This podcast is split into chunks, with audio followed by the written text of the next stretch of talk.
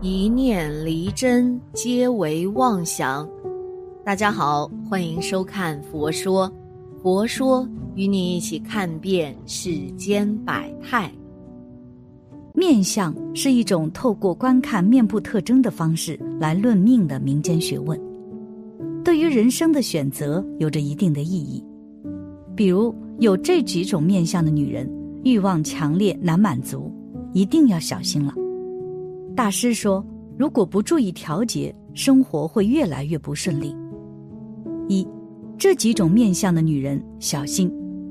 第一，泪堂气色黑蒙者，泪堂就是下眼袋，如果卧蚕这里气色灰黑的，也就是熊猫眼，要么就是黑白颠倒，作息没有规律，要么就是纵欲过多导致肾气亏虚，或者先天肾气不足。女人卧蚕厚而骨者，生理需求高。第二，女性人中身长宽广者，女人的人中与肾气关联。大师指出，人中身长宽，子女排成班；或女性人中歪曲者，有异性癖好；而人中广厚的女人，生育能力强，同样也是床上不败的女人。第三。女性印堂过于开阔，较开放。印堂位于两个眉毛中间的部位，这里代表女人的约束力与抵抗力。如果印堂窄小的，则做事谨慎而小心；相反，印堂广阔的女人则事不过心，很容易被邪心的男人所引诱，并且不自知。第四，三白眼或四白眼，鼻子高耸，准头圆润。有此特征组合之人，擅长察言观色、见风使舵，感情上不死心眼，缺乏坚守和执着。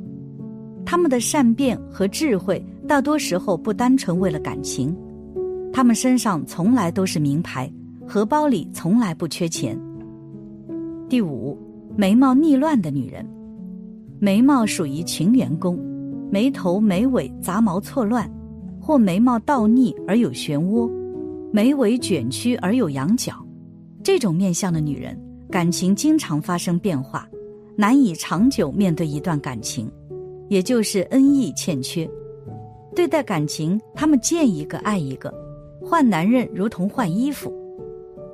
第六，四白眼的女人，眼睛是心灵的窗户，黑眼球多的人心地善良单纯，没有过多的欲望。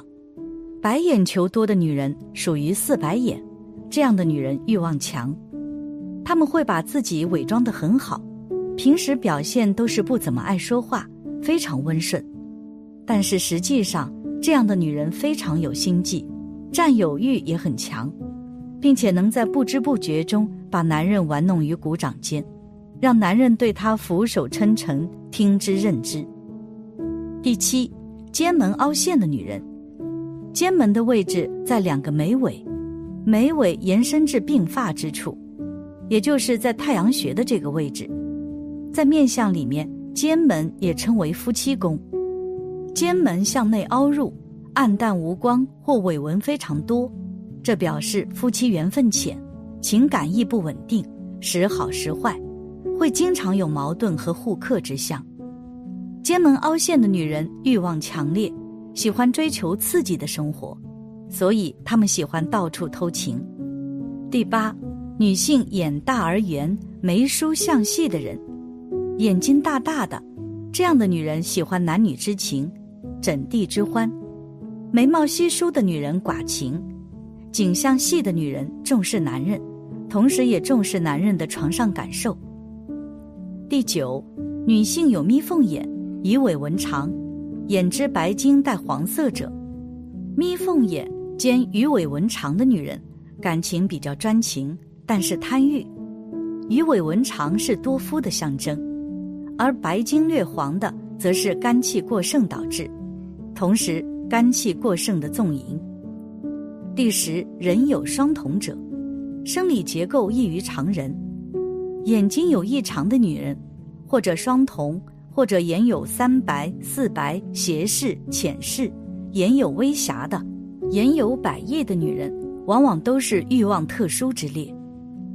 第十一，眼底发青，鱼尾泛红，天庭饱满，眉心稍窄。有此特征组合之人，桃花是比较旺盛的，身上对异性的吸引力更是不言而喻。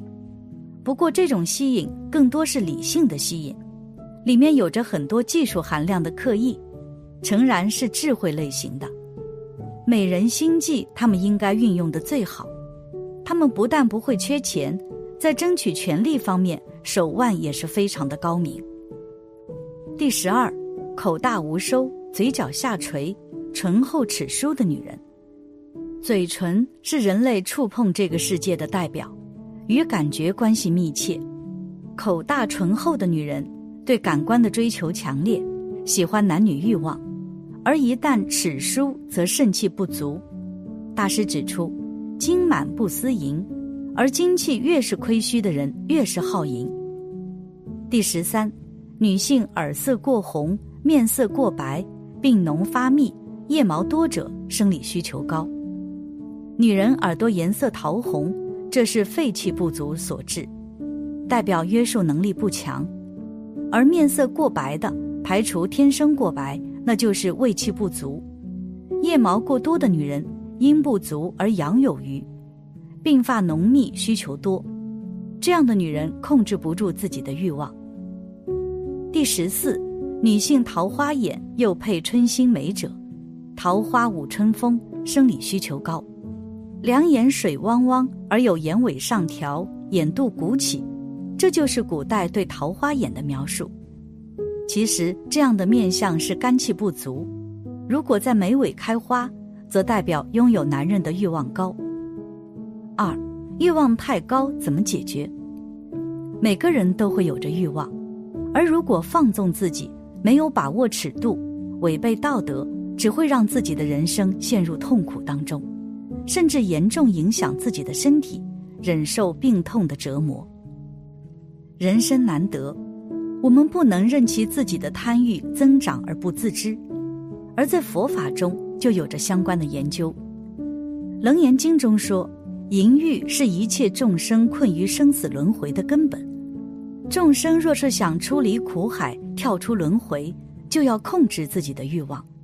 因此，可以用这四种方法。第一，明白四圣谛的含义。佛教提出的四圣谛是指苦集灭道。首先就是知苦，要明白淫欲的危害和所带来的痛苦。所有欲望当中。爱欲是最难以断除的，因为它就是让我们不能脱离轮回之苦的罪魁祸首。真正具有上等根智的人，他们从来都不会产生淫欲的念头。很多大德都是童真入道，我们所熟悉的文殊师利菩萨就是如此。第二，要发愿离苦。既然知苦，想要从痛苦中解脱出来，首先要做的事情就是发愿了。我们做任何一件事情，都必须要有强大的愿力做支撑。有了愿力，才会有强劲的动力，我们就不会因为碰到困难和挫折而半途而废了。这是成就任何事业的基础，学佛修道更是如此。第三，一定要明理。古人说，读书的目的就是为了明理，而不是为了求事、做官等。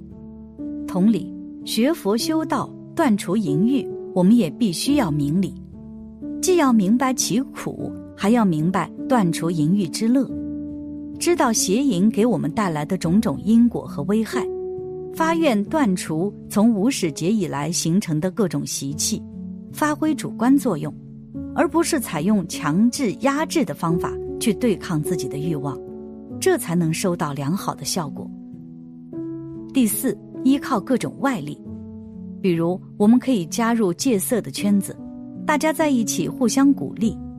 一个人的力量就算再强大，也终究抵不过一个团队。依靠众人的合力来帮助自己解决问题，包括我们诵经念佛、念诵佛菩萨名号等，都是帮助自己摄心、降低欲望的。这其中最重要的是有佛菩萨的加持力。在种种外力的联合作用下，必能促成目标的达成。